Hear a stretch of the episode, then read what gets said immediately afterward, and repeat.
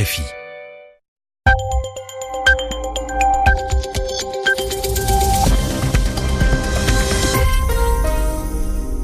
À l'écoute des RFI, les 21h à Paris, 20h en temps universel. Loïc Bussière. À l'heure de votre journal en français facile, Zéphirin Quadio est à mes côtés pour vous présenter cette édition. Bonsoir Zéphirin. Bonsoir Loïc, bonsoir à toutes et à tous. À la une, la fin peut-être du feuilleton du Brexit. Un projet d'accord a en tout cas été conclu entre négociateurs britanniques et européens. Les explications dans ce journal. Les violences, elles se poursuivent à Gaza avec de nouveaux affrontements aujourd'hui. Euh, depuis hier, les bombes israéliennes répondent aux roquettes tirées de l'enclave palestinienne. Et puis Aung San Suu Kyi montré du doigt à Singapour. Sa gestion de la crise des Rohingyas est au centre des discussions du sommet de l'ASEAN, l'association des nations d'Asie du Sud-Est. Le journal. Le journal. En français facile. Encore une journée de confrontation entre les groupes armés de Gaza et Israël. Depuis Oui. hier, l'armée israélienne dit avoir dénombré environ 460 tirs de roquettes depuis l'enclave palestinienne. Les tirs qui ont encore atteint ce mardi le territoire israélien. La réponse d'Israël n'a pas tardé. 160 sites dans la bande de Gaza ont été bombardés. Bilan de ces violences, un mort et plus de 100 blessés côté israélien, 13 morts, une trentaine de blessés côté gazaoui selon les autorités locales. Et ce mardi, les premières victimes de ce regain de tension ont été enterrées. Reportage dans la bande de Gaza de notre envoyé spécial Guylaine Deltaï. La foule est rassemblée au centre du cimetière de Beit Lahia dans le nord de la bande de Gaza. L'imam lit des prières. Deux membres des brigades Abu Ali Mustafa, branche armée du FPLP, le Front populaire de libération de la Palestine, sont enterrés côte à côte. Ala El-Khaldi est un ami d'enfance de Mohamed El-Tatari, l'une des deux victimes.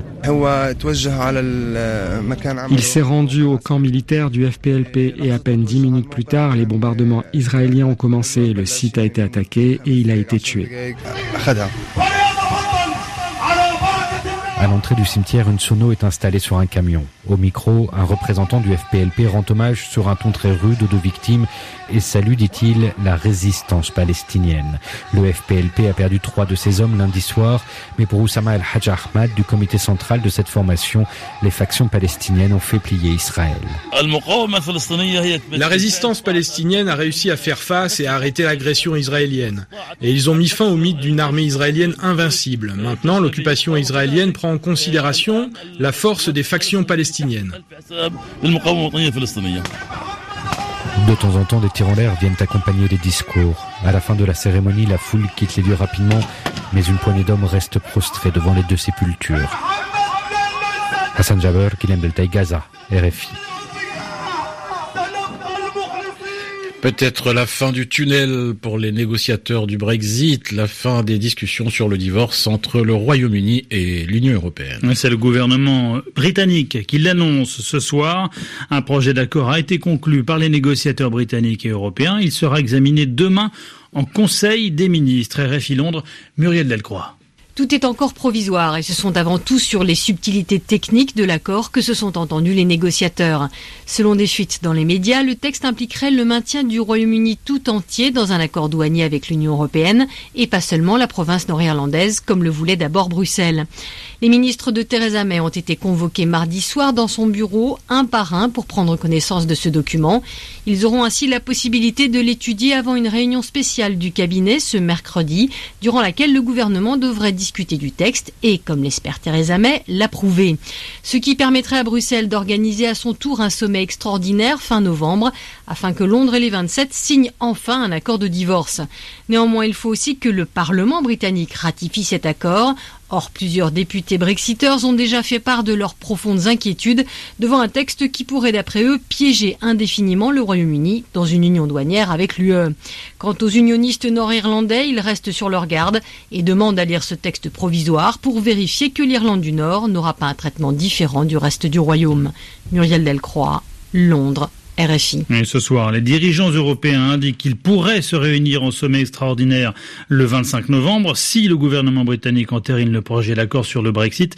Les 27 pourraient alors sceller cet accord qui réglera les modalités de la sortie du Royaume-Uni de l'Union européenne fixée, je le rappelle, au 29 mars prochain. Lui n'en finit plus d'exprimer son désaccord sur le projet d'une armée européenne évoqué la semaine dernière par Emmanuel Macron. Donald Trump se montre particulièrement critique aujourd'hui dans une série de tweets. Des messages dans lesquels il critique ouvertement son homologue français. Il s'était déjà plaint de ses déclarations jugées insultantes avant de participer aux cérémonies du 11 novembre à Paris.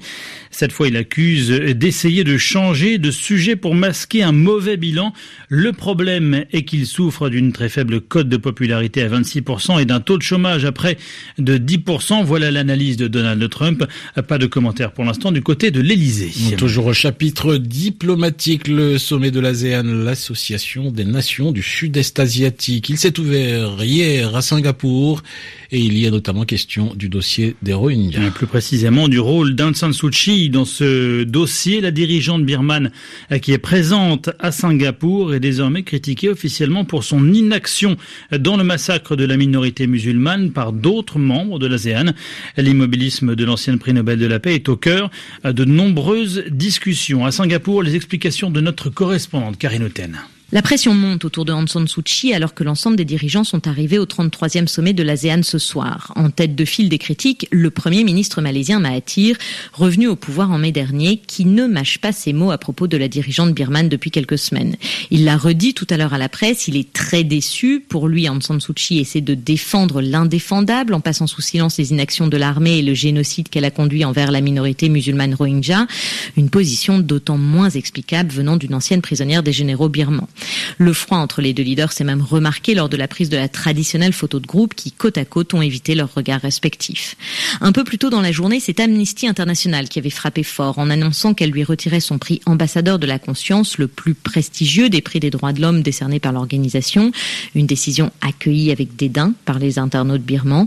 Hier soir, en s'exprimant devant les hommes d'affaires, la dirigeante birmane a essayé de convaincre les investisseurs que son pays était l'un des derniers Eldorado à conquérir, a brandi ses 7% de croissance annoncée, mais a omis d'évoquer les nouvelles sanctions économiques occidentales directement liées au génocide Rohingya qui pourraient handicaper le climat d'affaires.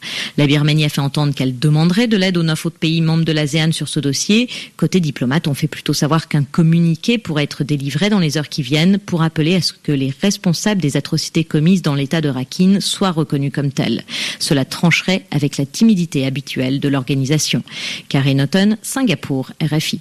Il est 20h et bientôt 8 minutes euh, en temps universel. Une heure de plus ici à Paris. L'actualité en France et les suites de l'affaire des sondages de l'Elysée. Le parquet national financier a demandé le renvoi en correctionnel d'anciens proches de Nicolas Sarkozy pour des faits qui s'étalent entre 2006 et 2009. Le secrétaire général Claude Guéant et l'ancien conseiller du président Patrick Buisson font partie des mises en cause. Les explications de Lucie Boutelot. Détournement de fonds publics par négligence et favoritisme au bénéfice de Patrick Buisson, l'ancien conseiller de l'ombre de Nicolas Sarkozy. C'est le réquisitoire du parquet national financier à l'encontre de Claude Guéant, Patrick Buisson et quatre anciens collaborateurs de l'ex-chef d'État. Le PNF dénonce des sondages et des conseils commandés aux sociétés de Patrick Buisson par le palais présidentiel sans avoir fait d'appel d'offres. Une opération juteuse qui a permis à ces sociétés de faire des marges exorbitantes en refacturant à l'Élysée des sondages sous-traités par des instituts. Ainsi, entre 2007 et 2009, le conseiller du président a pu empocher un bénéfice de près de 1,4 million d'euros. Une initiative approuvée par Claude Guéant, alors secrétaire de l'Élysée et homme de confiance de l'ex-chef d'État. Considéré comme le principal décisionnaire, c'est bien lui qui, à l'époque, valide les 235 sondages identifiés par l'enquête que les sociétés de Patrick Buisson ont revendu à la présidence. Il appartient désormais au juge d'instruction de renvoyer ou non les mises en cause devant le tribunal. Lucie Bouteloup.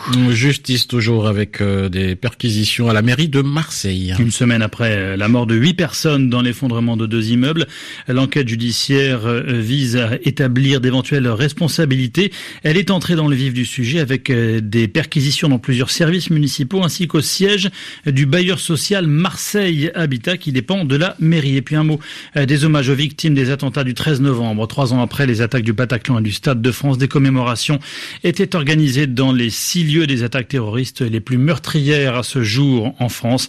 130 personnes avaient perdu la vie ce 13 novembre 2015. RFI, il est 21h10 à Paris.